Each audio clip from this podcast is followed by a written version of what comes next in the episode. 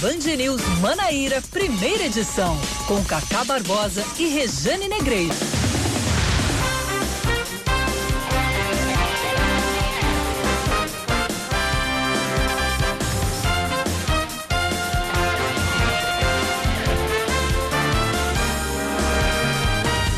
Cabrum! 9 horas 26 minutos em João Pessoa. 9 horas 26 minutos na Paraíba. Eu tentei fazer um trovão aqui, porque é o que é a trilha sonora hoje de João Pessoa. É o trovão, é o relâmpago, é o clima chuvoso nesta manhã de quinta-feira, 13 de fevereiro de 2020. Mas debaixo de sol de chuva, Passa chuva ou passa sol, estamos aqui, começando o Band News Manaíra, primeira edição, nesta quinta-feira, 13 de fevereiro de 2020, comigo, Cacá Barbosa, e com ela, sempre ela, Carum, outro, outro vão. Rejane Negreiros, bom dia. Bom dia, é bom dia com onomatopeia e tudo. É. Muito bem. Pra quem não sabe o que é onomatopeia... É isso é aqui, a... ó, cabrum. Exatamente, a reprodução ali aproximada com recursos da língua... para reproduzir ali um som, né? Muito bem. Muito Estamos bem. apresentando o telecurso de segundo grau. É. Professora Rejane Negreiros. Bom dia, Rejane. Bom dia, gente. Uma quinta preguiçosa, né? Ei, Quando chove deu assim, pena sair da cama dá, né? é tudo escurinho. Eu disse, meu Deus, será que já amanheceu mesmo? E o relógio tocando. E eu disse, não, Não, não, hoje, não. hoje. Não, e eu que, eu que me levanto quatro e meia da manhã. Ai, nossa. Eu levanto com o maior gosto do mundo. Mas hoje. Nossa. Hoje eu olhei assim.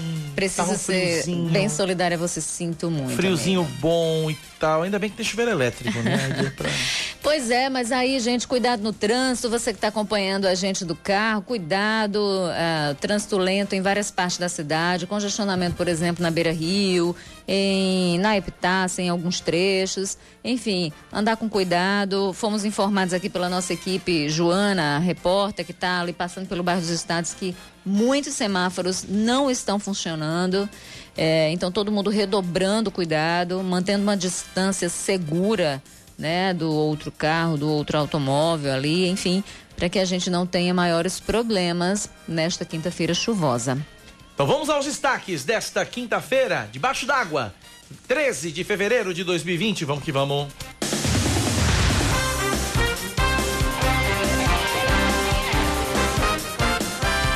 O Ministério Público Federal emitiu ontem à noite um novo parecer ao Superior Tribunal de Justiça defendendo o retorno do ex-governador da Paraíba, Ricardo Coutinho, do PSB, para a prisão. Ricardo é apontado como chefe da organização criminosa que teria desviado pelo menos 134 milhões de reais dos cofres do Estado através de contratos com organizações sociais na saúde e educação. O subprocurador Mário Bonsalha endossou a tese do vice-procurador-geral eleitoral Humberto Jacques de Medeiros, que em plantão na Procuradoria-Geral da República no dia 21 de dezembro do ano passado havia se manifestado contra a soltura do ex-governador e de outros quatro investigados. A manifestação foi encaminhada à ministra e relatora da Calvário no STJ, Laurita Vaz. Além de Ricardo Coutinho, o parecer pede a, a prisão da ex-secretária de Saúde do Estado, Cláudia Veras, que teve habeas corpus concedido antes de ser presa, e o retorno à cadeia de Francisco das Chagas Ferreira, Davi Clemente e da prefeita de Conde, Marcelo Sena, do PSB. Ricardo Coutinho foi preso no dia 19 de dezembro do ano passado, durante a sétima fase da Operação Calvário, mas acabou sendo solto dois dias depois, por meio de um habeas corpus concedido pelo ministro do STJ, Napoleão Maia. Olha, em caráter de urgência, o plenário da Assembleia Legislativa reverteu uma decisão da Comissão de Constituição e Justiça, a CCJ, e aprovou em dois turnos o projeto que cria a Fundação Estatal PB Saúde. Foram 19 votos a, a favor, seis contra, uma abstenção. O governo do estado esperava a aprovação da matéria, que foi rejeitada na CCJ da casa por cinco votos contrários. A ideia do governo é que a PB Saúde substitua as organizações sociais da gestão de unidades com os hospitais de trauma de João Pessoa e Campina Grande e o Metropolitano de Santa Rita, alvos da Operação Calvário, que apura desvios milionários da saúde e da educação do Estado. Cacá, o primeiro turno foi quando? Foi tudo numa vez só, foi tudo numa talagada só. Primeiro turno aprovou, segundo turno aprovou, acabou. É, e, e ah, o, o, o, o, lapso temporal entre um turno e outro não foi respeitado? Rejane, lá na Assembleia é que nem a Band News. Em um segundo. Tudo pode mudar. É, mas existe um regimento, né? Enfim, eles podem ter entrado ali num comum acordo para é, atropelar aí né, intencionalmente esse tempo que é necessário entre um turno e outro. Mas me parece que, enfim, isso causou uma série de, de, de repercussões que a gente fala sobre isso daqui a pouquinho, né, Cacá? Daqui para pouco, como diria o outro. Vamos a mais destaques. O prefeito licenciado de Uiraúna, João Bosco Fernandes, vai continuar preso por determinação do ministro Gilmar Mendes do Supremo Tribunal Federal. Ele negou um pedido da defesa para que a prisão preventiva fosse convertida em prisão domiciliar, alegando que João Bosco apresenta um quadro depressivo. Porém, Gilmar Mendes pediu a realização de exames médicos e psiquiátricos para avaliar a possibilidade de tratamento ainda no presídio onde ele aguarda julgamento. O gestor está preso desde dezembro do ano passado, quando foi detido pela Polícia Federal no âmbito da Operação Pés de Barro. Ele e o deputado federal Wilson Santiago do PTB, que retomou o mandato após ser afastado pelo mesmo STF, são suspeitos de participar de um esquema de superfaturamento e pagamento de propina na construção de uma adutora no sertão do estado. Epicentro do coronavírus, a província de Hubei, é, registra 242 mortes em um só dia. Ao toda a doença, o coronavírus, né, já matou 1.350 pessoas na China. São pelo menos 60 mil casos. No Japão, chegou a 218 o número de passageiros contaminados pelo Covid-19, né, que é a nomenclatura dada pela OMS em um cruzeiro de luxo. Por aqui são 11 casos investigados de acordo com o Ministério da Saúde, outros 33 já foram descartados. Agora você percebe que a, a, o perfil das vítimas, né, das pessoas que estão morrendo, geralmente pessoas mais idosas ou com algum problema já de saúde. Algum problema imunológico, né? Exatamente. Né? E aí essas pessoas não estão resistindo ao vírus. Futebol Botafogo da Paraíba continua na Copa do Brasil. Belo conseguiu segurar o empate sem gols contra o Atlético de Alagoinhas ontem à noite no estádio Carneirão, no interior baiano. O empate era suficiente ao Botafogo, que na qualidade de equipe melhor ranqueada na CBF jogava pela igualdade no placar. O Belo agora fica à espera do vencedor de Motoclube Fluminense, que vão se enfrentar no próximo dia 26 no Maranhão. 9h33 na Paraíba. Band News. Tempo. Olha, Apesar da chuva, dos trovões e dos relâmpagos, de acordo com a meteorologia, quinta-feira deve ser de sol, com muitas nuvens, é verdade, durante o dia. é, Oscar Neto, períodos de nublado. Peraí, calma. Vamos, vamos, vamos, Com chuva a qualquer hora. Pronto, é. essa hora tá durando um bom tempo. Vamos ou melhor, partes. um mau tempo. Vamos Como é que é? O, previsão de quê? De sol. De sol. Com muitas nuvens. Muitas nuvens temos. Chuva a qualquer hora. Chuva temos. A nuvem, o sol está acima das nuvens. É. É o que nos ilumina. É, exatamente. Não, não tá de todo errado, não, Rejane. É, né? Sei Você lá, é sabe, muito aquela, exigente. sabe aquela história de que tudo depende Não, não, você é muito exigente. da visão de quem vê? Olha, gente, a mínima é de 25, a máxima é de 30. Chove e chove bastante. E nesse momento, 28 graus. É, Baixou um grauzinho. um grauzinho. Vamos para Campina Grande agora. Previsão para quinta-feira em Campina Grande também é de sol. Afinal de contas, tem alguém tem que iluminar o ambiente.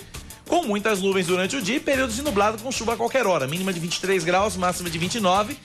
25 graus é a temperatura na Rainha da Borborema. 9h34 na Paraíba. Muitos ouvintes participando e interagindo com a gente pelo nosso WhatsApp. Ah, deixa eu trazer aqui. O ouvinte final do telefone 3737 manda fotos aqui. Meu Deus do céu, ala- água, água com força. É na BR, no, no comecinho da BR, na área urbana de Cabedelo, quilômetro 1.5. Eita, nós. Também aqui o Felipe da Torre, semáforo da Rui Barbosa com a Beira Rio tá parado, o semáforo. Ah, Pedro Eric, ele é de Guarabira, é aluno de jornalismo e apaixonado pelos programas da Band News FM. Ai, que bom, obrigada. Um beijo. Já já somos, seremos colegas. Exatamente, exatamente, exatamente. Colegas Deixa eu de ver quem mais profissão. aqui. Ricardo, training. Mandando alô pra você, Rejane. Ah, Ricardo, um abraço. Faz tempo que a gente não se vê. Ah, entendi Mas aqui. também faz tempo que eu não vou. Apareça. Apareça. Apareça. Faz é, bem a saúde. É, faz bem a saúde. Né? Muito bem. Quem mais aqui? É... Zé do Rádio e Josinete Paz estão acompanhando a gente no bairro das Indústrias. Obrigado pela participação, obrigado a todos pela audiência. 9911-9207 9911-9207. A gente começa esse, esse jornal, Rejane, às 9 da manhã, 35 minutos. Deixa eu fazer uma pergunta Pois antes de não. você dizer qualquer coisa. Aham. Já foi pra Disney? Não, não, não tem. Nem vai mais, viu? Não, não vou mais. É, nem vai mais. A taxa de juros está mais baixa, mas o dólar está lá em cima, não dá mais. É. É. Também não queria. Ó, é, deixa eu falar uma coisa pra vocês aqui. Vamos começar um assunto. Eu queria, eu queria começar esse jornal exatamente com esse clima divertido e, e, e, de, de, de, galhofa que a gente tá fazendo aqui, de brincadeira, mas é, o assunto que eu vou trazer é sério. É um assunto que ontem, quando eu exibi no Paraíba Gente na TV Manaíra, me cortou o coração. Que foi o caso dos venezuelanos. As famílias de venezuelanos esses venezuelanos eles foram encontrados essa semana no bairro do Roger, aqui na capital, condições subhumanas. Aí ontem a prefeitura de João Pessoa iniciou uma intervenção de apoio médico e social a essas famílias. 16 crianças foram internadas no Hospital Municipal do Valentina com quadro de subnutrição. De acordo com a secretária de Junta Municipal de Saúde, Ana Giovana de Oliveira, as condições em que os venezuelanos foram encontrados são de dar dó. Vamos ouvir o que a Ana Giovana falou realmente muito preocupante, de vulnerabilidade social muito grande. Eles também muito assustados pela própria situação que eles têm de refugiados, onde a gente removeu aquelas pessoas que precisavam, principalmente crianças, né? Foram todas crianças hoje, num quadro de desnutrição, de, de sujidade também, quanto à higiene pessoal muito grande, bastante debilitadas. Então, elas realmente necessitavam é, ser removidas para ser atendidas a nível hospitalar. Dessas 14 10 permanecem ainda internados, mas todos em estado estável, né? Tem duas na UTI. A secretária de Junta destacou que no ano passado, João Pessoa e Conde receberam centenas de venezuelanos refugiados da crise política e econômica na Venezuela. A gente falou disso aqui várias vezes. Registrou chegada deles e tudo mais. E foi, disponibilizado abrigo para eles na Aldeias SOS, aqui em João Pessoa, e na Casa do Migrante, lá no Conde. No entanto, não se sabe se essas famílias que foram encontradas no Roger chegaram ao Brasil de forma legal. O ano passado a gente atendeu mais de 60 venezuelanos lá, é, abrigados, mas esses a gente não sabe qual foi o fluxo que ele chegou, né? É, a gente eh, teve, teve em primeira mão a, a, a, real situação de lá pela, através do SAMU, onde a própria coordenação analisou uma, uma, uma, necessidade de um atendimento mais efetivo da saúde, então por isso que a gente levou, levou vigilância epidemiológica, atenção primária, de acordo com a secretária de Junta de Saúde, hoje a Prefeitura deve se reunir com o Ministério Público Federal no sentido de montar uma força-tarefa para identificar e dar devida assistência a esses imigrantes. Rejane, estava mostrando ontem e a, a, repórter Joana Brito, ela precisou colocar uma máscara uhum. para poder suportar o, o mau cheiro dentro de uma dessas casas, desses kitnets, desses locais onde os venezuelanos viviam. E ela me contava a máscara não servia para nada, não dava vencimento, porque não, você não, mesmo assim o cheiro, o mau cheiro era muito forte e era uma mistura de vários, era, era lixo, era mistura de lixo com, com comida estragada, com fezes, com, enfim, sujeira uma das casas, uma das casas eu soube o que a família tinha para comer era um saco de farinha. Farinha de trigo. Farinha de trigo. Ou seja, não tinha nada para comer. Nada porque ninguém comer. come farinha de trigo. Ninguém come farinha de trigo. É uma situação degradante. Eu, eu, eu fiquei, eu, eu confesso que ontem, e aí juntou também com outro caso que, que aconteceu em Campina Grande, de, em Puxinanã, de animais sendo mortos, mas aí um outro assunto, só para dizer que realmente foram dois casos que tornaram ontem o Paraíba Gente um dos mais pesados que eu apresentei. Mas esse caso dos venezuelanos me, me, me doeu, me doeu muito. Olha, mostrar, mostrar ontem na TV. É, é, eu, eu tenho acompanhado também essa, essa história. Agora, veja a importância da imprensa. A gente vive numa, numa época de criminalização do jornalismo, né? E de vulgarização e supervalorização de fake news. É... Mas veja a importância de um jornalismo sério. Porque esse pessoal está nas ruas. A gente, primeiro plano, TV Manaíra, você, Paraíba Urgente, a gente já trouxe a reportagem mostrando exatamente essas pessoas que estão muitas vezes em calçadas de igrejas e não são acolhidas. Jane, eu, eu, esse fim de semana eu tive em Campina Grande, disse ontem tá na TV. fim de semana eu estive em Campina Grande e eu vi pelo menos umas cinco famílias agrupadas ali na rodoviária de Campina Grande. Do lado de fora da rodoviária. É, ali onde, fica, onde param. Onde, onde, no ponto de ônibus, né? A pessoa desembarca e pega um ônibus para os bairros. Ali naquela área do ponto de ônibus, ali no cantinho, cinco, seis famílias amontoadas de venezuelanos com aquelas placas de isopor, né? Uhum. Os dizeres e tal, dizendo que são venezuelanos, que precisam de ajuda e tal. Em todo canto, Regiane. É, e assim, a gente canto. precisa lembrar que existe. Aqui, uma pessoa aqui na frente da, da Caixa Econômica, aqui Sim. no centro da capital.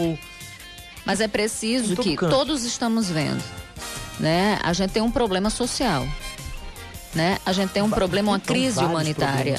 Claro. Então, você tem a questão da saúde dessas pessoas, você tem a questão da segurança é, e, e, todo o resto que vem junto. E a questão da dignidade humana que está sendo deixada de lado. Então, você tem, por exemplo, pessoas que estão fugindo, elas não estão fugindo porque acham o Brasil muito massa elas estão fugindo para sobreviver. Existe uma crise tão penosa, tão penosa, que elas estão querendo sobreviver. E a luta pela vida, é, é a luta pela vida, é, é, é, é ela deve ser respeitada. Ela deve, uh, inclusive, fazer parte está no centro de todas as atenções e políticas públicas criadas por qualquer que seja o país. A, a, vida é um direito de todos nós. Então, veja, essas pessoas estão buscando vida, estão buscando oportunidade. E aí chegam aqui e ficam de que forma? Sem qualquer dignidade. Não existe. Então, independe, Cacá. Independe, eu estava ouvindo aí o posicionamento, não se sabe se elas chegaram de forma legal ou ilegal. Claramente, essas pessoas, claramente essas pessoas, elas não vieram para cá por meio do processo de interiorização. Elas estão vindo sozinhas na base do desespero e não estão encontrando acolhimento. E tem que encontrar sim. É preciso que o poder público faça alguma coisa nesse sentido. Então eu falava da importância da imprensa porque é só quando isso ganha de fato os telejornais, só quando isso é, é, é, é, é verbalizado dessa forma, é mostrado dessa forma, é que de repente se percebe que existe um problema e vai cuidar. Não, não dá. É preciso. Tem muita gente querendo ajudar, mas é preciso que de fato o próprio poder público ele consiga fazer um levantamento dessas pessoas, identificar onde elas estão e dar um mínimo de dignidade, porque ninguém morrer de fome, morrer de, de desidratação. A gente tá vendo crianças. Você falou quantas crianças? deixa eu pegar aqui o número de novo. 15? 15 internadas? 16, 11. 16? 16. 16. É porque os caras estavam fazendo mímica ali, aí 10, 15 com 16, ok, entendi. É, eles não são considerados ainda, né, aquela história da, ah, são refugiados, enfim, é, são imigrantes ilegais, né? Mas chegando aqui, eles, é, é, chegando aqui, eles precisam sim, né, de, de, de uma atenção, de um direcionamento, tratamento adequado, enfim, mais uma vez porque eles não estão vindo a passeio. Eles estão vindo porque, de fato, existe uma extrema necessidade e eles precisam sobreviver. Inclusive, é, tem uma campanha sendo encampada aí pela, pela Ação Natal Sem Fome aqui na Paraíba. O Assis Nóbrega, que é quem comanda a Ação Natal Sem Fome, ele está arrecadando donativos. Quem puder colaborar com esses venezuelanos, o telefone do Assis é o 9 8743-5779. 98743-5779, Ação Natal Sem Fome. E ele se dispõe, dependendo da quantidade de donativos, se dispõe a buscar esses donativos. Então entre em contato, você que puder ajudar, você que puder colaborar. 987435779, Assis Nóbrega, da Ação Natal Sem Fome aqui na Paraíba, que está levantando aí essa campanha para ajudar esses venezuelanos. Olha, Cacá, essa história de ser refugiado ou não, né? Eu estou aqui com o, o, documento do Acnur, né, que é a agência da ONU para refugiados, e ela explica direitinho quem é que pode ser considerado um refugiado. E aí existe uma convenção que é de 1951 né, que diz respeito a isso, ao, ao estatuto do, dos refugiados, que considera refugiadas as pessoas que se encontram fora de seu país por causa de fundado temor de perseguição por motivos de raça, religião, nacionalidade, opinião pública, participação em grupos sociais e que não possa ou queira voltar para casa. Então, posteriormente, definições mais amplas passaram a considerar como refugiados as pessoas obrigadas a deixar seu país em virtude de conflitos armados, em virtude de violência generalizada, violação massiva dos direitos humanos, e é exatamente isso que está acontecendo com essas pessoas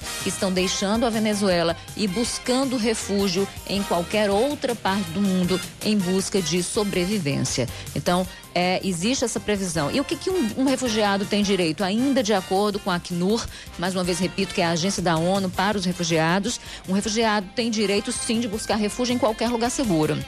E existe a proteção, né, que internacional que deve garantir mais do que segurança física. Eles devem usufruir, pelo menos, de acordo com o texto da Acnur, dos mesmos direitos e da mesma assistência básica que qualquer outro estrangeiro residindo legalmente no país, incluindo direitos fundamentais que são inerentes a todos os indivíduos. Que direitos são esses?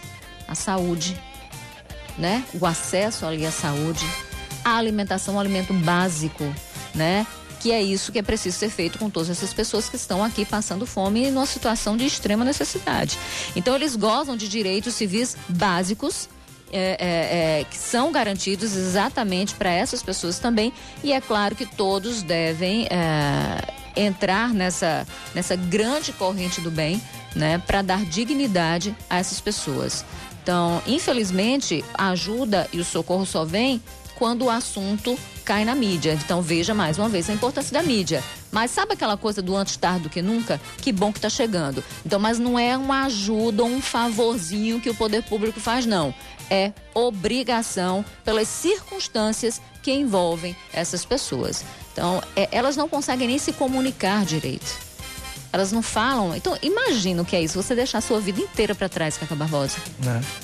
Muita gente, muita a gente, vida, a história. muita gente é, formada, pessoas com curso superior, médicos, advogados, engenheiros, né, que, que tiveram que, como você disse, Rejane, largar absolutamente tudo, deixar tudo para trás, empregos, bons empregos, ou, ou para poder, vou dizer aquilo, o, o tema é esse, aventurar em uma terra estrangeira. É, é. É uma aventura. É, e, e, é aquela coisa. E é uma desventura. Não é, não, eles não estão aqui a passeio. Não Aí eu vou lá, eu vou tentar uma vida, como tem muito brasileiro que vai para fora. É. Portugal, então, o que tem de brasileiro em Portugal, Miami, enfim. Não, não é isso. Eles estão vindo na base do desespero mesmo. E é, eu li aqui, inclusive, esse documento da Acnur, é, e, que fala em estrangeiro, Cacá, mas esse é um, é um nome que eles usam, eles permanecem usando essa nomenclatura por questões próprias ali, de política mesmo e tudo mais, mas na verdade é, existe em todo o movimento para abolição dessa nomenclatura mesmo, porque o estrangeiro vem de estranho. É. Né? E aí terra isso, estranha. É, né? E aí isso pode provocar uma série de, de de repercussões negativas. Ah, essa pessoa é um estranho, essa pessoa vem tomar o meu lugar, essa pessoa está é, querendo o que é meu. Então, para se combater esse tipo de coisa, não, a, a, a, não se fala normalmente isso estranho, mas se fala um refugiado, se fala um migrante, um imigrante. Geralmente é esse tipo de, de, de nomenclatura que se usa. E a função é exatamente essa desse apoio, dar dignidade a essas pessoas, porque sendo aqui, sendo daqui ou não, elas têm direitos básicos e o direito à vida é um desses direitos, inclusive, é, fundamentais, né? 9 da manhã, 49 minutos na Paraíba, 9h49. Regiane, vamos dar um pouquinho de assunto, vamos falar de política? Vamos. Eu tô, eu tô recebendo aqui, eu tô vendo aqui no, no site O Antagonista hum. uma, uma informação, e a informação diz o seguinte. É, foi publicada hoje, 7 da manhã, pelo jornalista Renan Ramalho, site Antagonista. O título é Tudo pronto para prender Ricardo Coutinho. A expectativa dentro da PGR, Procuradoria-Geral da República, é que a ministra Laurita Vaz leve à sexta turma da STJ, na próxima terça-feira, dia 18, o recurso que poderá levar Ricardo Coutinho de volta para a prisão. Ontem a PGR enviou parecer à corte reforçando o pedido que deixa o habeas corpus instruído e pronto para ser julgado. Então já temos data. Terça-feira podemos ter aí uma decisão a respeito desse desse reforço que nós trouxemos na abertura do jornal, que pode colocar o ex-governador Ricardo Coutinho de volta na cadeia. Já. Bem antagonista, né? Bem o perfil do antagonista, essa, esse título e, e o conteúdo. É, a gente não sabe o que vai vir por aí, não. Enfim, em função daquilo de tudo que a gente disse. É uma decisão que vem, é uma Existe... decisão a ser tomada. É, né? então ele deve ter acesso aí a alguém. Eu, eu não sei o que se passa na cabeça do juiz, tu sabes? Não, não sabe. É, enfim. e é estranho, e é estranho que uma, que uma informação como essa vaze. É, e aí isso acaba alimentando, inclusive, o discurso de quem fala em vazamento seletivo de informações, né? Que acaba contaminando o processo, porque ah, é como se o processo fosse, não estou dizendo que é o caso, mas é como se o processo fosse frágil e precisasse se dar opinião pública para dar a força que esse processo precisa. E é o que muita gente, por exemplo, falou da própria Lava Jato em virtude dos vazamentos seletivos em virtude de tudo que a gente acompanhou. Enfim, é, é um, é, é existe uma investigação e é aquilo que eu tenho dito. É, existe uma denúncia que é muito séria e que precisa ser apurada com todo rigor e com a seriedade que isso precisa. Por quê? Porque ninguém aguenta corrupção, mas aí é preciso que a gente fale disso de uma forma que seja moral e não moralista. De fato, a gente precisa combater corrupção e a gente combate corrupção também quando a gente combate impunidade. Então a gente precisa de um processo que seja extremamente bem construído, de modo que é, ele não seja derrubado né, é, por, por, questões outras, por fragilidades no futuro. Então é preciso que seja muito bem construído, é preciso que a acusação seja muito bem feita. Mas dentro do bojo de tudo isso, é preciso lembrar o seguinte: que esse processo tem que ser jurídico e que dentro do trâmite das coisas da justiça, o ritmo é diferente do ritmo que a gente deseja. Mas é preciso que se faça isso, inclusive, com toda a segurança do mundo, para evitar, mais uma vez, repito, é, a história do processo depois se perder em meio às suas fragilidades. Então, ah, é preciso, inclusive, garantir aos envolvidos é, nesta operação ou em qualquer outra operação, independentemente de quem sejam os envolvidos e dos partidos políticos também envolvidos, dentro de um devido processo legal, é preciso que todos tenham o direito ao contraditório e a ampla defesa, né? É, resguardados, inclusive, as, as as garantias de, de recurso, enfim, que se esgotem recursos até a última instância, enfim. É, mas, ou seja, todo mundo que é acusado merece a, o contraditório. E aí a gente espera que essa investigação ela corra e que de fato o processo seja jurídico, que não haja questões políticas embaralhando todas essas cartas, para que a gente tenha de fato culpados, se eles existirem, que eles sejam devidamente condenados na medida de sua culpa e na medida de seu delito. É isso que a gente quer. A gente quer justiça e não justiçamento. A gente quer combater corrupção, a gente quer que o dinheiro volte para de onde saiu, não é isso? Uhum. Que os investimentos continuem a ser feitos. Mas aí é preciso, claro, que dentro desse processo aqueles que são acusados possam também ter o direito de se defender, não é não, Cacá? Verdade. 954 na Paraíba, a Prefeitura de Picuí determinou a instauração de sindicância para investigar denúncia de assédio sexual praticado no interior da base do SAMU. Hum? Assédio sexual, denúncia de assédio sexual na sede do SAMU de Picuí, na base do SAMU de Picuí. O caso repercutiu nas redes sociais, foi informada a Procuradoria, a Procuradoria do município por meio de memorando. A acusação partiu da mulher assediada, que disse ter sido vítima de um servidor da base no último dia 18 de janeiro. Para instaurar a investigação, a prefeitura levou em consideração a repercussão dos fatos nas redes sociais a partir da publicação da possível vítima.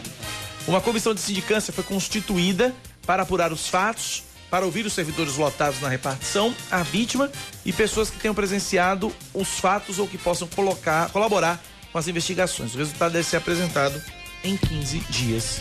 Era só o que faltava dentro da, da base do SAMU, assédio sexual, denúncia é. de assédio sexual. É, aí que essa denúncia também, acho que tem que seguir o mesmo tanto, a denúncia séria e precisa ser bem apurada. Exatamente. Né? E aí com direito ao contraditório para as partes que é, é, envolvidas aí. Mas Agora, é surreal, né? É, é surreal. É, é surreal. É surreal. né? A gente já viu denúncias de assédio, já ouviu denúncias de assédio sexual em repartições públicas, né? Mas dentro do SAMU. É, já o que a gente tem visto, por exemplo, dentro de igreja, dentro é. do SAMU, o negócio tá, tá, tá, tá, tá louco, né? Pois As é. pessoas meio que perderam o freio. E uma outra informação, Rejane, é a respeito da questão do lixo aqui na capital. É, começou, começou a valer o novo calendário, né? Que a gente trouxe ontem aqui os detalhes do novo calendário de coleta. Só que o que, que acontece? A Enlur notificou, informou que notificou a nova empresa responsável pelo recolhimento do lixo nos bairros da Zona Sul. De acordo com o superintendente Lúcio Fabiano, o documento enviado à nova empresa contratada adverte pela, abre aspas, inexecução parcial dos serviços por causa da falta de frota de veículos e de pessoal. O superintendente ainda informou que caso a situação continue, pode haver rescisão do contrato. O novo calendário alterou a coleta de resíduos em 28 bairros. Em entrevista, o representante do órgão já havia reconhecido que faz a coleta. É, já, já, é, já, já, tinha reconhecido que a coleta ainda não estava com a, a empresa que faz a coleta não estava com a frota completa e que havia ineficiência na demanda. Ora, se sabia, se já, já, tinha, já, já, já tinha conhecimento de que a empresa não estava com a frota completa e ainda assim se contratou a empresa, é aquilo que eu tinha falado, é a temeridade desses contratos urgentes. Houve um problema, venceu-se uma licitação sem que outra tivesse sido feita e houve um buraco, um vácuo. Alguma coisa fica sem, sem ser preenchida? Não pode, principalmente nesse sentido, é, quando, quando a gente está falando de um, um, um serviço que, de, que, que, é de, de, de, deve ser de continuidade, ele não pode ser interrompido. É, né? É. E aí você Diante disso, teve um problema, um problema sério, e aí o que foi que se fez? Contratou-se de forma emergencial uma outra empresa. Nem toda empresa, Cacá, tem disponibilidade para participar. E aquela que a tem vai cobrar o preço que quiser. Pois é. Porque quem vai determinar o preço é, não é quem está contratando nesse caso, já que está precisando com urgência. Você está entendendo? Então, a lógica como funciona? Aí a empresa vai e diz, olha, eu vou e eu vou por tanto, mas ainda assim não resolve o problema. E, é... não, tem, e não tem condição de atender, né? E qual é a justificativa agora? Agora, Regiane, veja, veja só, fala a palavrinha mágica, os ouvintes participam, né? Palavrinha mágica lixo, lixo. Os ouvintes participam. Tem várias interações aqui já de ouvintes chegando. Tem pelo menos duas aqui. Pois é, uma Ouvinte coisa que final custa do telefone caro. 2323 dizendo o seguinte: as coisas pioraram aqui na entrada de Nova Mangabeira, Tibi. Tinha dois tambores grandes. É, a empresa que era proprietária desses tambores retirou e o lixão ficou completo na entrada de Paraty. Já era um problema e agora piorou. E tem outro ouvinte aqui participando falando do lixo. Vamos ouvir. Bom dia a todos. O mais impressionante nessa questão do lixo aqui em João Pessoa é que o, o secretário, né, o Lúcio Fabiano, ele fez como o prefeito de Belo Horizonte, que culpou São Pedro pelas mortes que aconteceram naquela cidade, né? O secretário que culpou a população pela incompetência, pela inércia da gestão e da prefeitura, né? Mais uma vez, o gestor não assume a culpa e faz o papel dele que é um papel de lixo. Papel de lixo. Pois é, é o, o, o, ele se refere a uma, ele se refere a uma entrevista concedida por Lúcio Fabiani, se não me engano, se não me engano, a Rádio Arapuã, que ele disse o seguinte, é que o problema, um, um dos problemas do acúmulo do lixo é que as pessoas não estão observando o novo calendário e estão colocando o lixo no dia que não é para colocar o lixo na rua. Ué, as pessoas não precisam se adequar. Não, as, todo mundo tem que saber. Olha, é. eu tenho um novo calendário e todo mundo já tem que saber agora e não é não assim. Tem um tempo não de adaptação. É, só existe né? de um lado, não existe do outro. Pois é. Né? Então, assim, não, não tem justificativo do outro. Continha coisa, simples e diretamente proporcional. E outra coisa, pedir paciência não é o melhor caminho, né? Hum. Só pedir paciência até quando? Dizem que quem pede paciência vem mais tribulação, né? Meu Deus. É, não peça céu. paciência, não, que vem tribulação, tá aí. Olha, é, é, essa questão do lixo, enfim, vamos continuar repercutindo vamos. ainda, vamos falar muito disso. Vamos sim, vamos sim. Agora tem uma outra questão, antes da gente ir pro intervalo, que eu acho importante a gente falar. Que é a questão da PB Saúde, Cacá. Vamos deixar pro próximo bloco? Já são 10 horas? Vamos pagar logo o intervalo? Vamos, vamos, intervalo, vamos então vamos. A gente paga logo esse break e na volta a gente fala Na volta a gente isso. fala de PB Saúde, a gente vai até 11 da manhã, tem muita coisa ainda pela frente. 10 em ponto, a gente volta já. Band News FM. Em um segundo, tudo pode mudar. Você está ouvindo Band News Manaíra, primeira edição.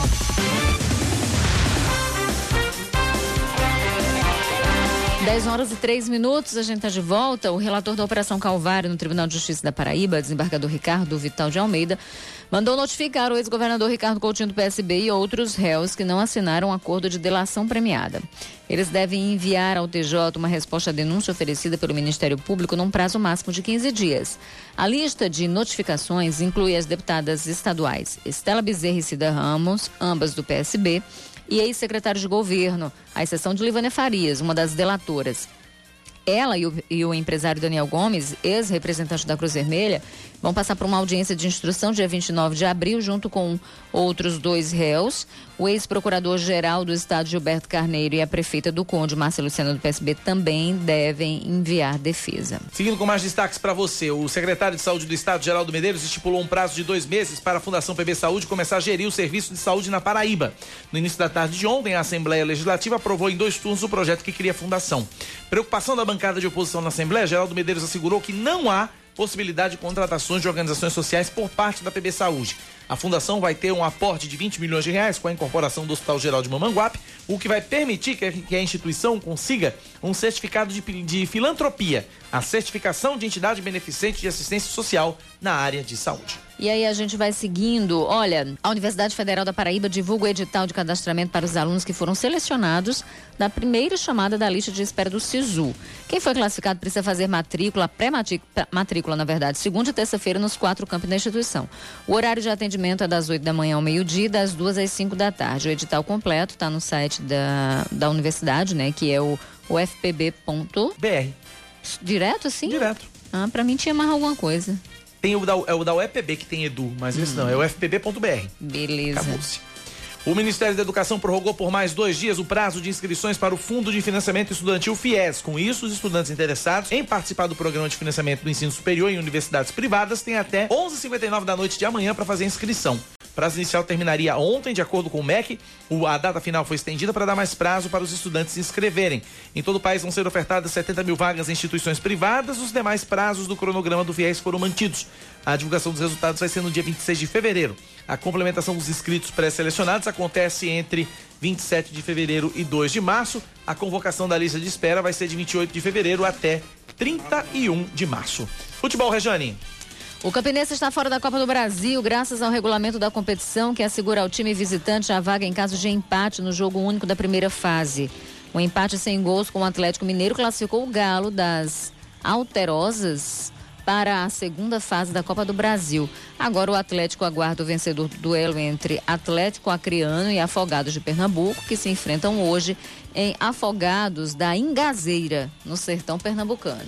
Muito bem, 10 da manhã, 7 minutos na Paraíba, 10 e 7. A gente conversa agora com a meteorologista da Agência Executiva de Gestão das Águas da Paraíba, Marli Bandeira. Vamos falar sobre essas chuvas que, que apareceram aqui na capital paraibana de ontem para hoje. Marli, bom dia, seja bem-vinda à Rádio Band News. Alô, Marli. Mas eu não ouvi. Alô, Marli, bom dia, você me ouve? Oi, agora sim. Muito bem, bom dia, seja bem-vinda à Rádio Band News, Marli. Me diga uma coisa, por que que essa chuva apareceu de ontem para hoje? O que é que causou esse, esse, esse, esse clima louco, Marli? Isso, essa modificação no tempo é, foi é, a atuação de um sistema meteorológico denominado de vórtice ciclônico de altos níveis. Normalmente ele atua nessa época do ano. E a localização e a atuação desse sistema sobre o Nordeste contribuiu para a ocorrência dessas chuvas, principalmente nessa faixa leste do estado. Ontem, às 8h30 da noite, a ESA emitiu um aviso né, alertando dessas chuvas, né, dessas possíveis chuvas que iriam é, ocorrer no início da manhã nessa faixa litorânea do estado da Paraíba, podendo se estender para as regiões, principalmente do Brejo e Agreste da Paraíba. E é, no finalzinho da manhã de hoje e final da, da tarde, essas chuvas elas poderão se estender para as regiões do Cariri, Curimataú, como também para o sertão da Paraíba. E esses raios, essas trovoadas que a gente viu e ouviu hoje cedo, também são normais para esse fenômeno do vórtice ciclônico que você falou, Marli? Sim, sim, porque nós estamos na estação do verão, então essas nuvens, elas é, se formam nuvens é, chamadas cumulonimbus. E normalmente essas nuvens, elas estão associadas às chuvas mais fortes, né, mais intensas, e também acompanhadas de recargas é, é, elétricas, né, trovões né, e os relâmpagos. Marli, hoje quinta-feira, essa chuva, esse clima, esse tempo, esse tempo chuvoso aqui na capital, ele se estende até quando? Por exemplo, vai dar praia esse fim de semana? Já dá para prever isso? Isso, é, é, é o sistema ele está se deslocando, né? Inclusive vai se estender é, é, as chuvas para o Cariri, Curimataú e Sertão. No entanto, para amanhã existe uma perspectiva de chuvas esparsas. E poderão ocorrer né, até o final de semana essas chuvas, principalmente no início da manhã, mais umas chuvas mais localizadas nessa faixa litorânea. Perfeito. Rejane, quer perguntar alguma coisa para Marlene? Marlene, obrigado pela participação aqui na Rádio Band News FM. Qualquer novidade, mantenha-nos informados. O espaço está aberto aqui para a ESA também, viu? Tá, a gente agradece. Eu poderia dizer que nós temos alguns dados de chuva que em Cruz do Espírito Santo choveu 82,1, Alhandra 58 e Pedras de Fogo 56,4. Muito obrigada a ô, todos. Ô Marli, com relação a esses dados que você trouxe agora, esses números, é, tá dentro do esperado para o período esse, é, é, é, esse, esse, volume de chuvas ou não? Ou, ou, é acima ou é abaixo? Como é que tá? É acima, no caso acima da média, né? Essas chuvas mais pontuais.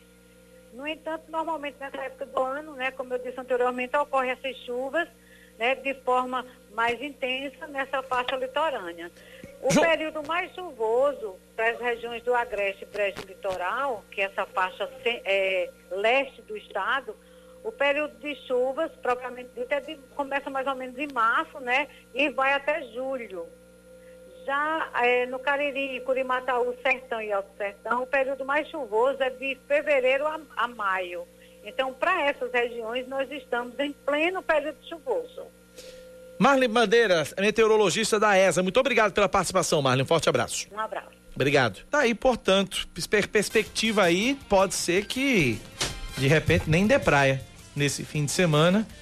Vamos acompanhando, portanto, as, as, as mudanças climáticas aqui na capital. Rejane, são 10 da manhã, 11 minutos, 10 e 11. Você ia falar alguma coisa da PB Saúde que foi aprovada ontem na Assembleia. Exatamente. A então, gente abriu lá. o jornal falando que ela foi aprovada logo em dois turnos, né? Isso. E aí foram 19 votos a favor, seis contra e uma abstenção. É claro que isso provocou toda uma, uma repercussão na Assembleia Legislativa, né?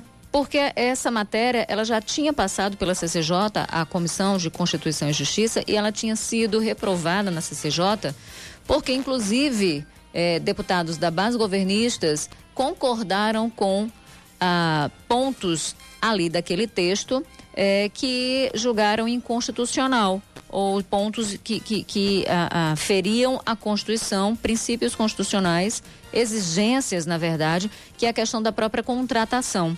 A contratação para a fundação, segundo eles, precisa seguir aquilo que determina a Constituição, que é o concurso público. E da forma que está escrito no texto, prevê uma contratação simplificada. Então, o que, que, os, os, o que, que eles disseram? Não. A gente precisa que isso esteja no texto.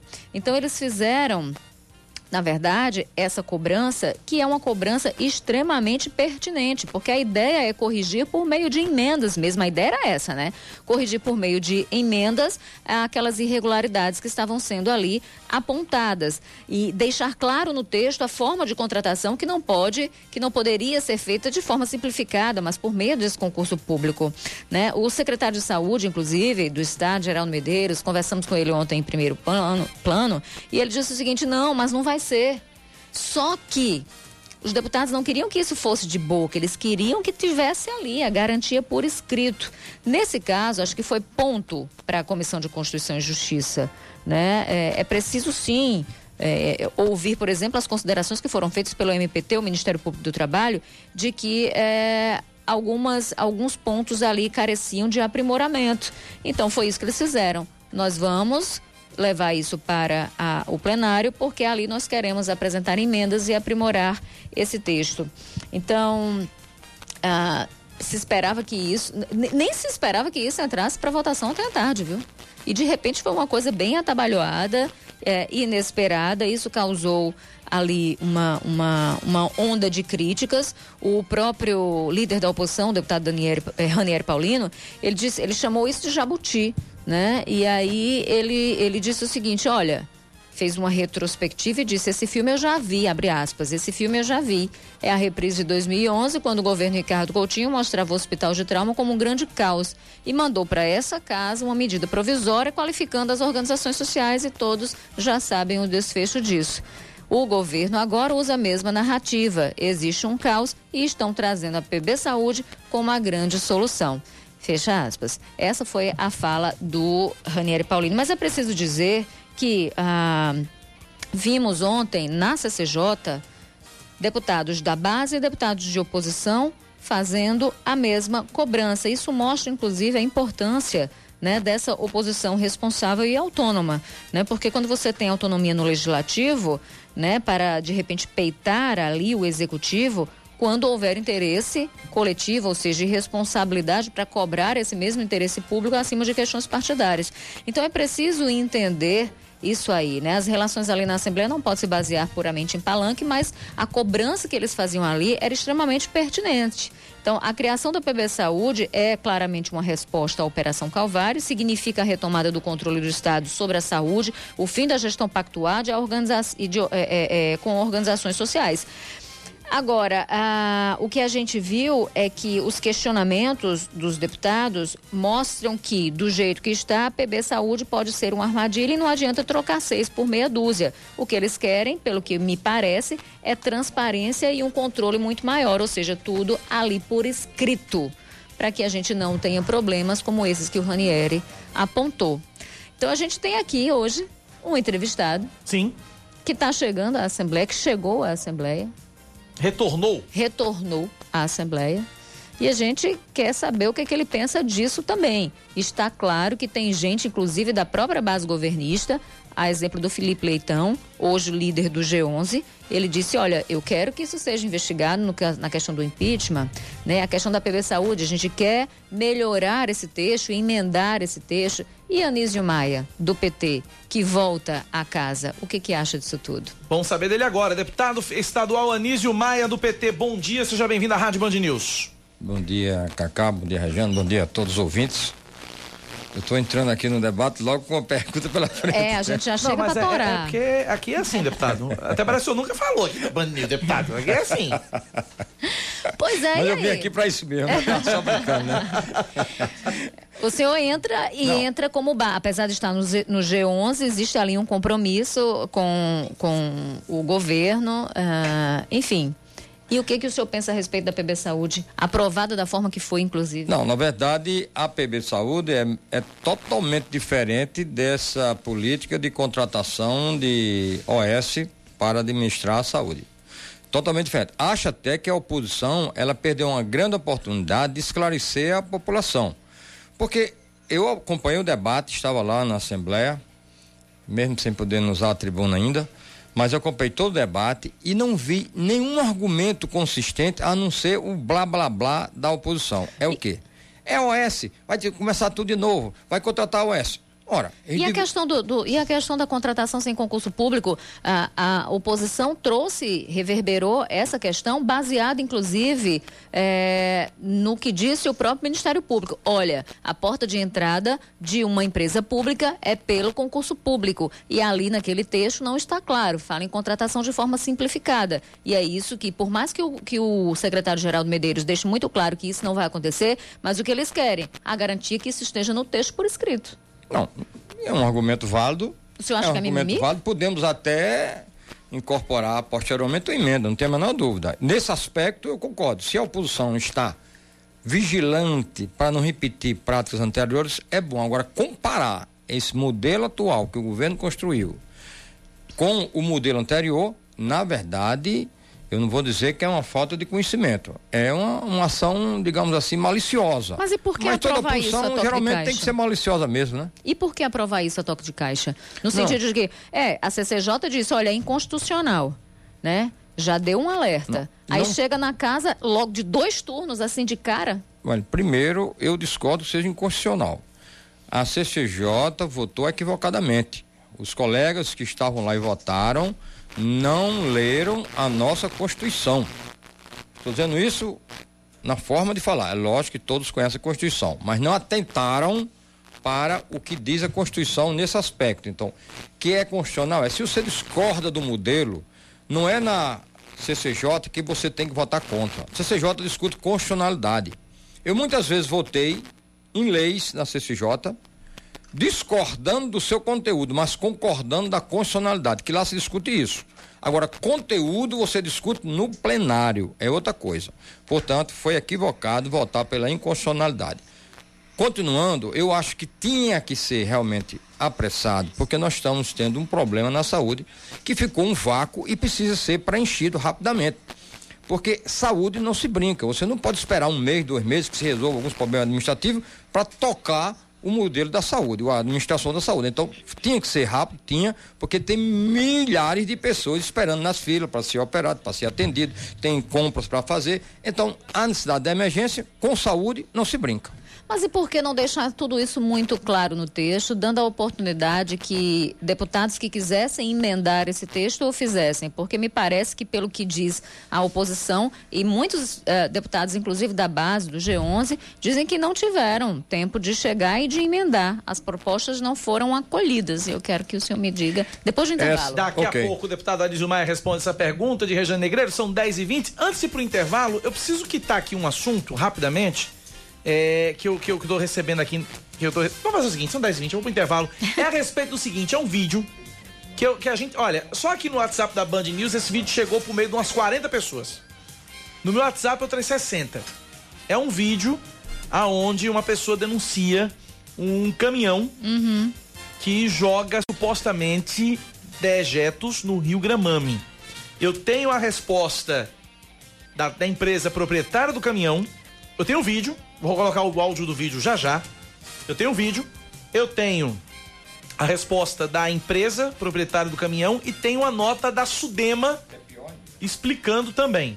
Tudo isso já já, depois do intervalo. 10 da manhã, 21 minutos. O intervalo é rapidinho, a gente volta em instantes aqui na Band News.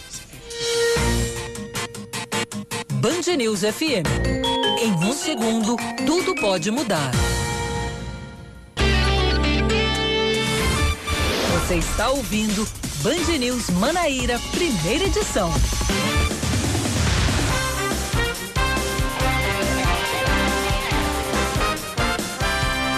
Dez horas 24 minutos. O desembargador Ricardo Vital, do Tribunal de Justiça da Paraíba, enviou ofício ao Supremo Tribunal Federal dizendo que um habeas corpus em favor de Coriolano Coutinho, irmão do ex-governador Ricardo Coutinho, seria arriscado. O documento foi enviado ao ministro do STF, Gilmar Mendes, responsável por apreciar o caso. Ricardo Vital, relator da Operação Calvário no TJ, diz no ofício que, além de responsável pela coleta de propinas, Coriolano também tem poder de intimidar testemunhas com dossiês ou mesmo atos de violência, abre aspas, pelo domínio que exerce sobre as forças policiais, fecha aspas. O Departamento Nacional de Infraestrutura de Transporte no estado da Paraíba tem novo superintendente. No lugar de Rainer Branco, entra um militar da reserva Marcos Vinícius Melo Neto, formado em Engenharia de Fortificação e Construção. É, a nomeação, inclusive, saiu na edição de ontem do Diário Oficial da União. Foi assinada pelo ministro da Infraestrutura, Tarcísio Gomes Freitas. O DENIT foi alvo de cobranças da Bancada Federal da Paraíba depois da paralisação das obras da terceira faixa da BR-230 entre os municípios de Cabedelo e João Pessoa por falta de recursos. Semana passada, depois de uma reunião com a Bancada Federal, o DENIT assegurou a retomada dos serviços. O Instituto Nacional de Meteorologia emitiu um alerta amarelo de perigo, de, de perigo potencial devido às chuvas intensas para João Pessoa, Campina Grande e mais 125 municípios paraibanos. O alerta saiu às 8 e 10 da manhã de hoje e vale até amanhã, 9 e 15 da manhã. Estão previstas chuvas entre 20 e 30 milímetros por hora ou até 50 milímetros por dia. Além disso, também são esperados ventos intensos que podem variar entre 40 e 60 quilômetros por hora. O risco de corte de energia elétrica, queda de galhos de árvores, alagamentos e descargas elétricas é baixo, de acordo com o INET. Olha, um jornalista brasileiro foi executado na cidade paraguaia de Pedro Juan Cabaleiro, vizinha a Ponta Porã, no Mato Grosso do Sul. É, Lourenço Léo Veras, ele era responsável pelo site poranews.com. Já havia relatado ameaças de morte pelo trabalho que denunciava a ação de tráfico de drogas na fronteira do Brasil com o Paraguai. O repórter foi morto a tiros ontem à noite por dois homens encapuzados que invadiram a casa dele no momento do jantar de, com a família. Parentes escaparam ilesos. Ser jornalista tá cada vez mais difícil, né? Tá, tá difícil. O basquete Unifacisa voltou a vencer pelo Novo Basquete Brasil ontem à noite. Jogando em casa, a equipe paraibana venceu o Bauru pelo placar de 83 a 64 e se recuperou da sequência de três derrotas seguidas. Oitava colocada geral, a Unifacisa agora tem um pequeno descanso e só volta a entrar em quadro dia 28 de fevereiro contra o Pato Basquete no ginásio do SESI em Pato Branco, no Paraná.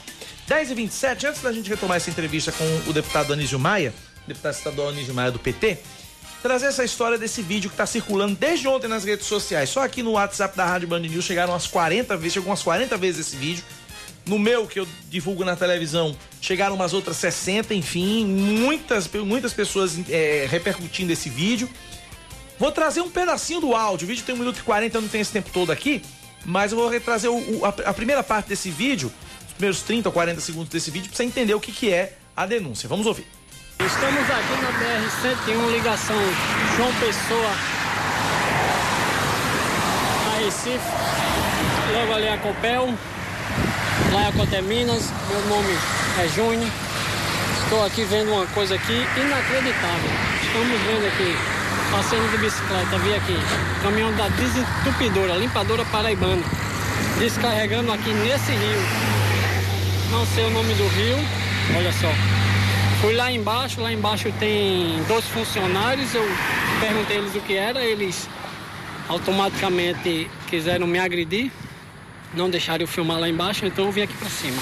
O vídeo é bem extenso, então eu tenho esse pedaço do vídeo, que é o, o, o teor da denúncia, e aí foi emitida ontem uma nota da, da empresa, a limpadora e desentupidora paraibana. Foi ontem à tarde é, que a empresa foi surpreendida com a divulgação desse vídeo, chamado de Leviano e Maldoso, pela empresa, né? E na qual um dos caminhões estava despejando dejetos no Rio Gramame. E aí a empresa, ela explica o seguinte: na realidade, a empresa, a Lim Paraíba, foi contratada pela Compel, Companhia Nordestina de Papel, é, com o objetivo de retirar resíduos do rio. Haja vista há algum tempo houve vazamento de resíduos da Compel, ocasionando o assoreamento de uma parte desse rio, do Rio Gramã. E aí esse vazamento gerou um TAC, é, um termo de ajustamento de conduta, que para que a empresa voltasse a operar, para que a Compel voltasse a operar, era necessária a retirada desses resíduos. E foi o que aconteceu, de acordo com a empresa, ontem à tarde. E a empresa reforça que o serviço, a, a, a limpadora Paraíba, Paraibana reforça que o serviço é de conhecimento de todos os órgãos de fiscalização: Sudema, Ibama,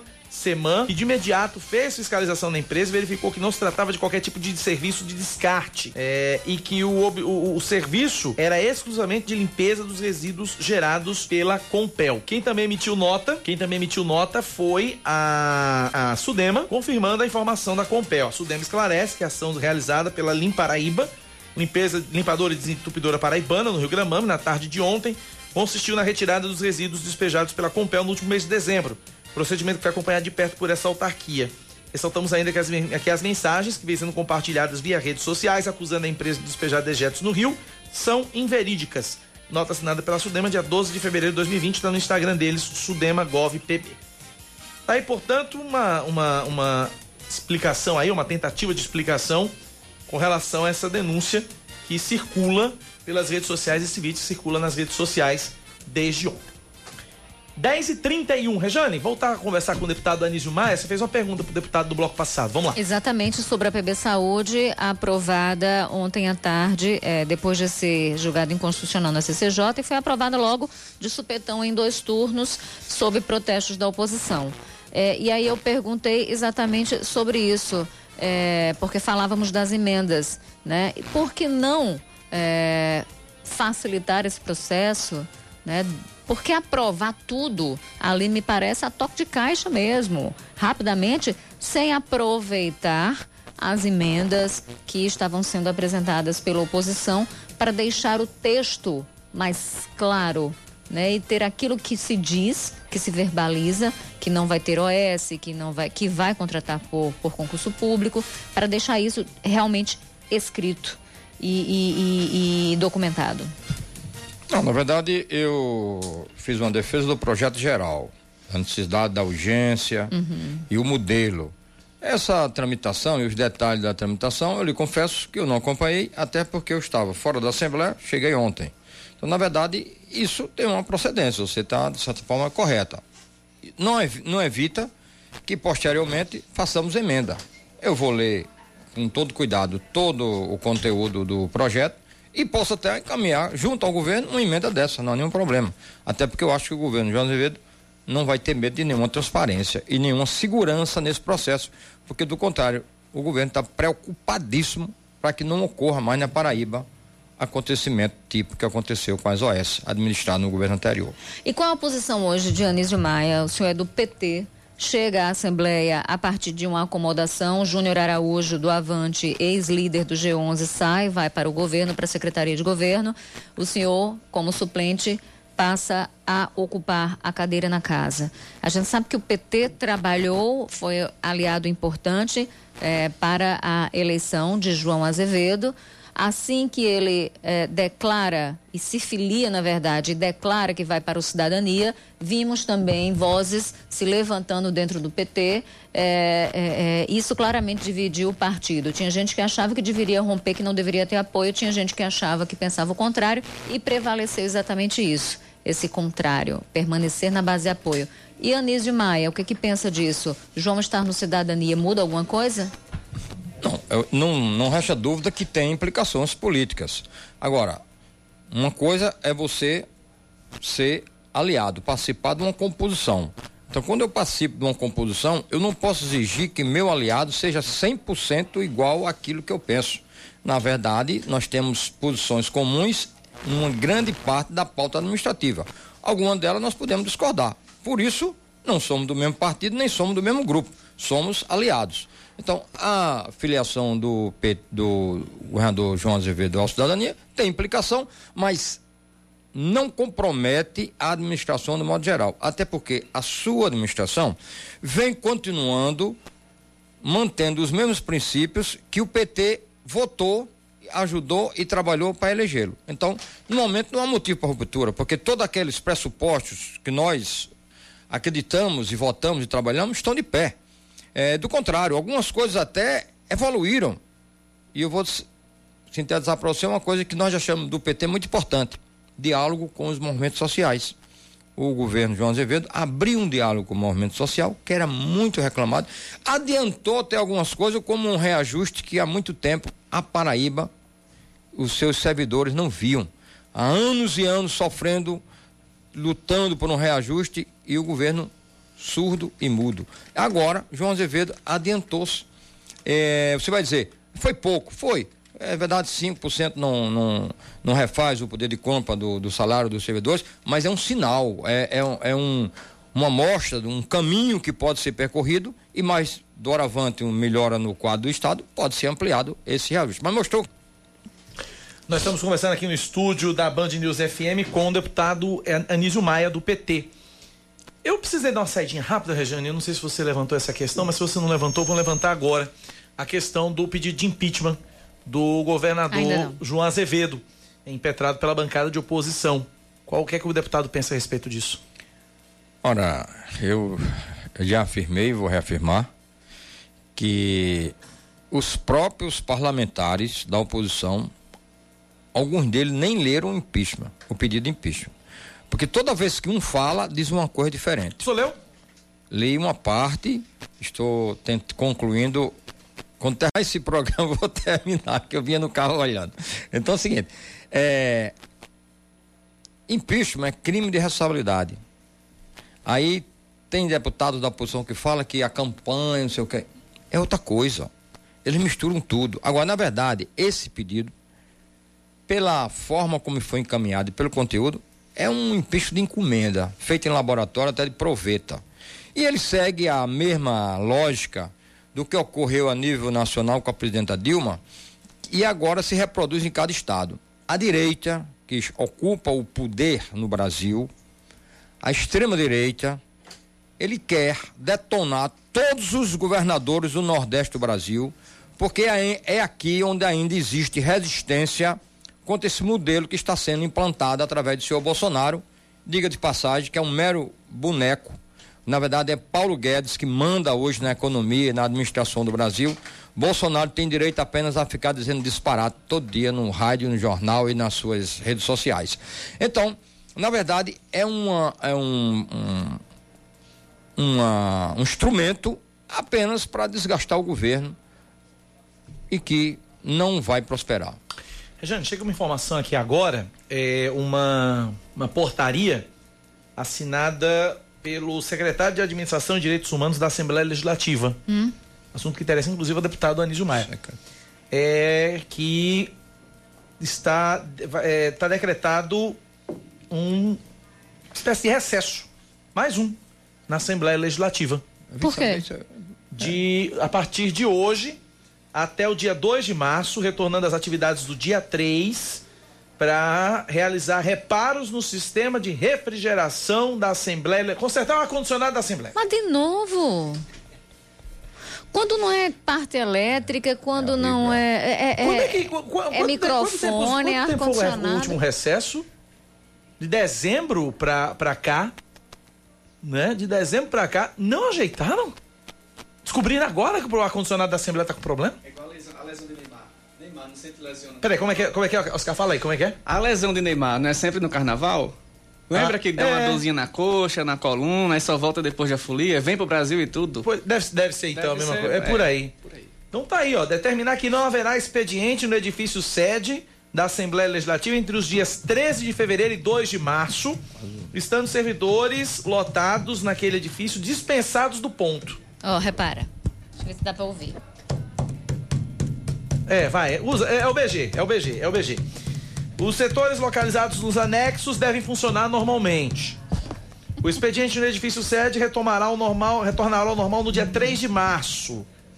Então tá aí, considerando a necessidade de realização de reparos no sistema de refrigeração do edifício sede da Assembleia Legislativa, recesso mais um. Pronto, mais dias pro carnaval. Ganha mais um dia de, ganha mais um carnaval, dia de folga, hein, deputado? O carnaval acaba quando mesmo? Eu, eu, não sei quando acaba, mas aí que já começou. Aqui na Paraíba, tô falando na é. Paraíba, né? não na Bahia, né? Já começou não, o negócio. Sábado, sábado, sábado, de carnaval é sábado agora 8, né? Sábado de carnaval é de sábado agora 8. Então, é, então já 15. Começou, é prévia já. 23, 22, 22, 22 é carnaval. 22 é. é sábado de carnaval. Gente, é. me perdoe, eu sou 25. terrível de batucada, mas era só pra, pra, pra ilustrar. Era só pra sonorizar. Vem, mano, tá. O carnaval acaba 25, né? Mais ou menos, né? Acaba 25. Quarta-feira é, de cinza, 26. Depois, é, é o carnaval e mais um pouquinho de. É, eu vou, eu vou me inteirar, eu estou sabendo de agora, né? Que motivos levam a isso, né? Olha, mas é impressionante. É passou por uma reforma. É passou por uma reforma. Reforma que foi cara. Que depois, na volta, parou porque teve problemas, problemas na mobilidade. Tanto é que Cida Ramos. É, Acessibilidade. É, a acessibilidade Cida Ramos chegou e disse, gente, eu não, eu não consigo chegar aqui, vai ter que fazer de novo. A gente chegou a mostrar como era a entrada em um dos banheiros. o banheiro tinha duas portas. Você entrava em uma para depois conseguir abrir a outra. Imagina isso para um cadeirante. Imagina isso para uma pessoa com dificuldade de locomoção. Difícil. Aí Precisou parar de novo, né? Então, quer dizer, é, é, agora, agora eu recordo aqui as palavras do deputado Ranieri Paulino. Esse filme eu já vi. ah, meu Deus do céu. Deputado, 10h40, obrigado pela sua presença aqui no estúdio da Rádio Band News. O tempo está estouradíssimo, Rejane. Eu sei, mas responda rapidamente. É rapidinho mesmo, deputado, está estourado. Respondeu o quê? É, o senhor defende candidatura própria do PT nas eleições deste ano? Defendo que o movimento democrático popular, todos os grupos e partidos devem se manter unidos, apresentar, se possível, um candidato próprio mas é muito importante que cada partido apresente sugestão, discuta e democraticamente nós possamos escolher um candidato que represente esse movimento. Anísio, pode ser candidato? For, posso ser candidato, tenho o escoto, tenho o PT. Se isso não for possível, nós podemos apresentar candidato diverso e no segundo turno está todo mundo unidos. Deputado, um abraço, boa folga para o senhor, até a próxima. Obrigado. 10h41, intervalo, a gente volta já já falando de muriçocas do Miramar. Instante só, a gente volta já já. 10h41. Band News FM. Em um segundo, tudo pode mudar. Você está ouvindo Band News Manaíra, primeira edição. Olha, o WhatsApp anunciou ontem que o aplicativo já é usado por 2 bilhões de pessoas no mundo. A plataforma dobrou de tamanho desde 2017, quando anunciou que atingiu o primeiro bilhão de usuários. E o aplicativo pertence ao Facebook, que comprou o WhatsApp em 2014 por 22 bilhões de dólares. Meu Deus do céu comprou por 22 bilhões de dólares. A plataforma inchou, cresceu dessa forma, vale quanto não vale hoje. Se dobrou, é, Rejane, se dobrou, deve ter dobrado de valor, né? É, e, e Fuba, nosso entrevistado deste bloco, já está dizendo, e o meu tá clonado. É, a segurança precisa aumentar precisa nessas aumentar. plataformas. Pois é, precisa aumentar. Vamos falar de esportes. O Flamengo está na final da Taça Guanabara. O Rubro Negro venceu o Fluminense ontem por 3 a 2 no Maracanã. Pela Copa do Brasil, o Vasco da Gama se classificou depois de empatar em 1 a 1 com o Altos do Piauí. Já o Corinthians, bom, o Corinthians, apesar de vencer o Guarani ontem em Itaquera, Guarani do, do Paraguai, ontem em Itaquera, está fora da Libertadores. No jogo dia da semana passada, o Timão perdeu em Assunção por 1 a 0. Jogando em casa, os paulistas chegaram a abrir 2 a 0, mas o time paraguaio de, eh, diminuiu para 2 a 1 e esse gol marcado fora de casa deu a classificação para o Guarani. E para não dizer que eu não falei das flores, para os corintianos não ficarem me perturbando, ontem o Sport Recife também caiu fora da Copa do Brasil. Logo no jogo de estreia, perdeu por 2 a 1 um para o Brusque, lá em Santa Catarina. Tá a diretoria do esporte buscando alguma explicação para a derrota de ontem, se é que existe. 10 e 47 vamos falar de carnaval, Rejanegreiros, mudar a trilha, porque elas estão chegando.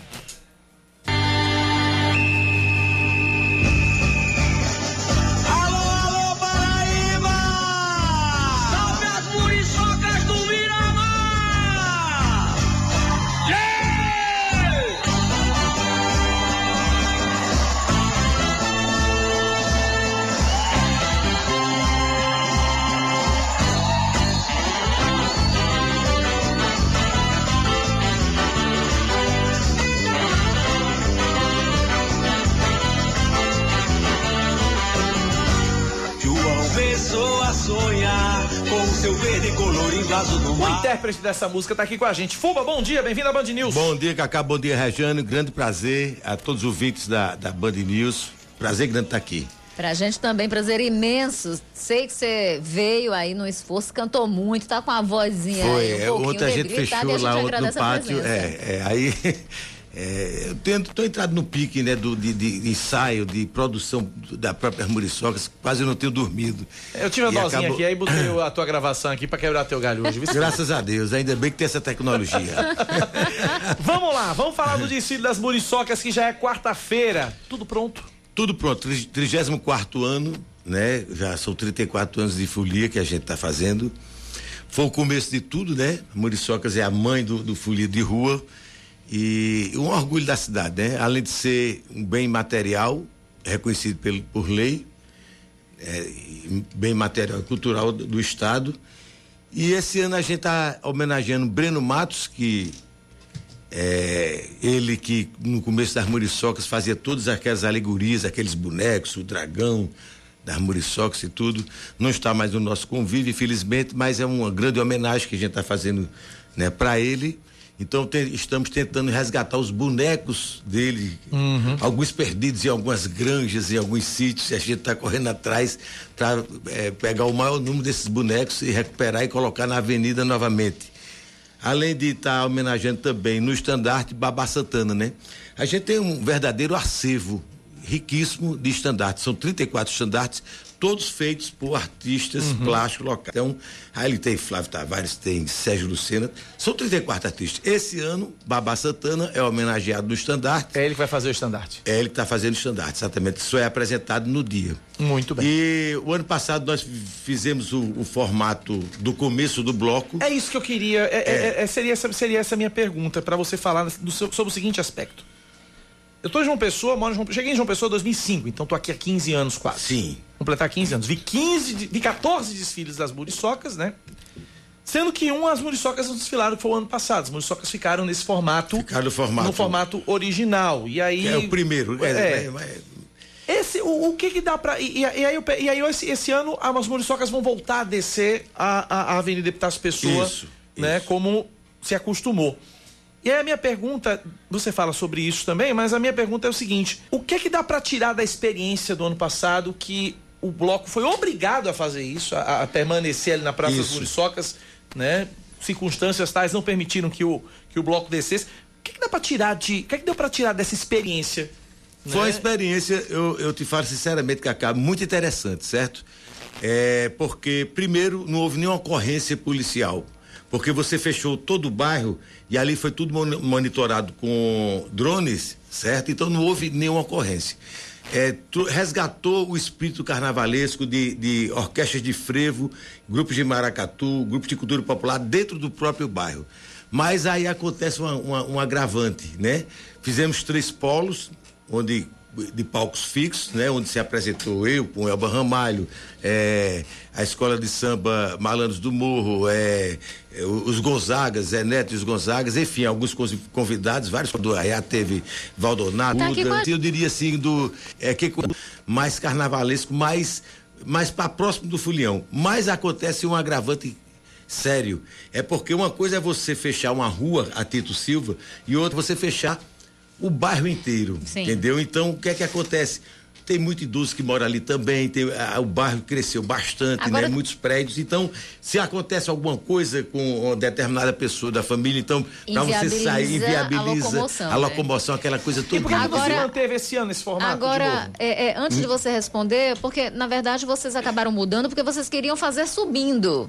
Aí, em cima da hora, a, a- a segurança pública do estado disse que não tinha condição de fazer Exatamente. subindo. Então acabou. exatamente. É, exatamente. É, te- o- esse foi um, um dos agravantes, né?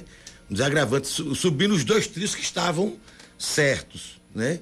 Teve vários problemas. Primeiro, problema financeiro mesmo, que passamos por uma crise terrível em relação à Lei Rouanet, por exemplo, que foi demonizada na época da campanha. Então, os patrocínios que tínhamos diante da lei eh, não avançaram.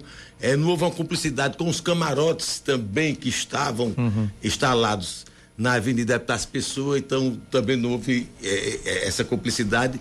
Eh, tivemos problema no repasse também da prefeitura por questões também eh, que ah, foi baixado um decreto que não poderia passar para uma empresa, seria uma associação. Então foram vários agravantes que fez com que a gente fizesse esse formato. Agora, se o Aí- formato foi uma experiência boa, esse formato do ano passado Foi uma experiência, experiência boa, por que, boa. que não se manteve esse ano e resolveu É isso que eu voltar tô te pra- falando. Uma coisa é você é você é, interromper a Tito Silva, a outra é você interromper todo o bairro, porque aí causava é, causou um constrangimento que o próprio bairro não aceitou bem, não, não, não, não, admitiu É, bem você isso aí, parou o entendeu? bairro, as pessoas foram obrigadas É. a participar. Quem não queria participar da festa É, foi obrigado mas como foi de, ulti, foi de última hora, aí não deu nem tempo de reclamar, entendeu? E para este ano, como Esse é que é ano- assim? Trios, quem, vai, quem serão as atrações? O que, é, que a gente vai nós estamos, esse ano, a gente está querendo é, é, diminuir a quantidade de trios, fazer um formato também é, mais também, mais carnaval, mais com cara de carnaval. O que é que a gente quer fazer?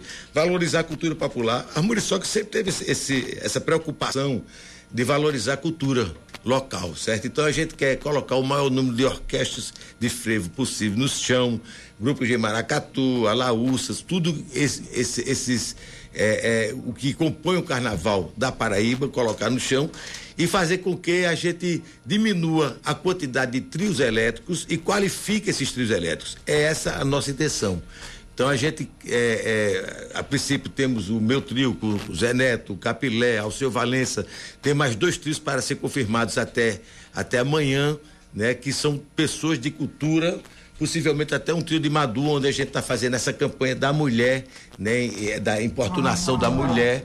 Ela que cantou o Jingo, né? E, e é uma campanha que está tomando uma proporção muito grande. Eu acho importante demais essa campanha.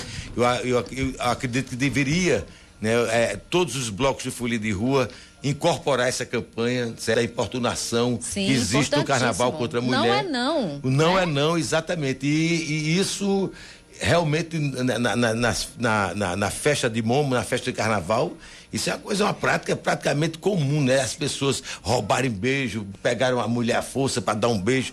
Isso aí tem que acabar, né? Acharem então a que a gente. roupa mais curta é um convite. Exatamente, não é. entendeu? E eu acho legal porque a gente tem. A Madu tá aqui com a gente e eu queria que você falasse sobre isso, porque você é uma menina, ou seja, e está levantando essa bandeira que é tão interessante, Isso. também tocando públicos, né, uh, da tua idade, mais novos até, e gente também mais velha. A gente percebe que existe isso e é muito legal, né? Então a gente vê Muriçoca se renovando, mas com o compromisso também de fazer um carnaval pelo carnaval, isso, um carnaval é, legal, né? É isso aí. Isso. Primeiramente, bom dia. Bom dia. A você e a todos os nossos ouvintes. Pois é, né? É uma campanha que ela foi feita pela Rede Estadual de Atenção às Mulheres Vítimas de Violência Doméstica e Sexual, né? Meu Corpo Não é a Sua Folia. E para mim é uma honra participar, né? De levar a minha voz como uma informação, né, de levar essa informação, porque no caso dessa campanha, ela tenta levar ao público uma lei, né, que é a lei de importunação sexual, que é crime e que pode levar de um a cinco anos de prisão. Uhum. Então, ela quer levar essa informação ao público e também dar mais segurança às mulheres. Não só no carnaval, né? é, exatamente, não só no carnaval, mas a lei é geral. Né? Dá para fazer uma é. capelinha? Dá. Vamos Vou lá. tentar aqui de manhã. Eu Garganta de Madu tá boa. Vamos lá. Meu corpo não é folia, meu bem, não venha com essa não. Arroxo, beijo e alisado só pode ser trocado com a minha permissão. Assédio não é brincadeira, meu bem, controle sua zaração. Respeite o corpo das mulheres, não somos objetos da sua piração. Se eu digo não, é não, se eu digo não, é não. Pare com isso, se não chamo camburão. Se eu digo não, é não, se eu digo não, é não. Pare com isso, se não chamo camburão. Já não se controla, já soltou, já cantou, disse: Não, não vou cantar, que eu tô com a garganta ruim, mas é. não se controla, ele canta, não tem jeito não. É. Agora, se depender da gente aqui como percussionista para fazer acompanhamento. Triste. Dois percussionistas sem futuro, Cacá e Rejane, meu Deus do céu. Eu tenho é, que tentativa. para isso. o que vale é a intenção. Ajudar, né, Madu? Com certeza. Ajudar. Vamos lá, Fuga, qual a programação então para quarta-feira? Como é que como é que vai teremos ser várias a grade da, das é, Teremos várias é, é, orquestras de frevo, certo? É, sairemos, inclusive, o Clube de Orquestra Alegria do Frevo também fará uma homenagem, sairá na Avenida, junto é, grupos de maracatu, vários, é, alaúça, enfim. Além disso, teremos é, trios elétricos, meu trio, o Zé Neto, é, teremos Capilé, Alceu Valença, né, que é um ícone do carnaval, é, não só nordestino, mas do Brasil todo, e mais dois trios a, a ser confirmado até amanhã, que a gente está exatamente fazendo até uma surpresa em relação a isso. Então vai ter várias participações também, inclusive de Madu, e a gente espera que a gente possa realmente dar uma qualificada bacana esse ano na, na, nas muriçocas do Miramar, para que a gente possa celebrar realmente a grande quarta-feira de fogo. 10h59 acabou o tempo, acabou tudo. Fuba, obrigado Valeu, pela presença. Obrigado, Sucesso quarta-feira lá nas obrigado. Muriçocas. Madu, obrigado. Bom, boa, boa apresentação também. Rejane 120 no primeiro plano, bom programa. O que é que tem hoje rapidinho? A gente fala sobre candidaturas femininas e o observatório, né, que vai combater candidaturas laranja. A gente fala sobre, claro, política. Hoje tem política com pimenta, porque a partir de agora o, o, quadro vai ser às quintas, em virtude do das novo quadro é, Política por Elas. E às 6h50 eu tô no Paraíba Urgente, depois do Datene antes do Jornal da Band. A gente encerra o som de Muriçocas do Miramar, o Band News Manaíra, primeira edição. Amanhã eu tô de volta às 6 da manhã. Valeu, gente. Um abraço pra todo mundo. Vem aí o Band News do dia. Tchau, tchau. Tchau.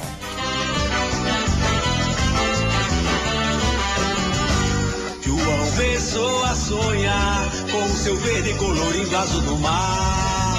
E a cidade velha já se acorda com seu canto secular muriçocas, abram alas que elas vão voar. Você ouviu Band News Manaíra, primeira edição.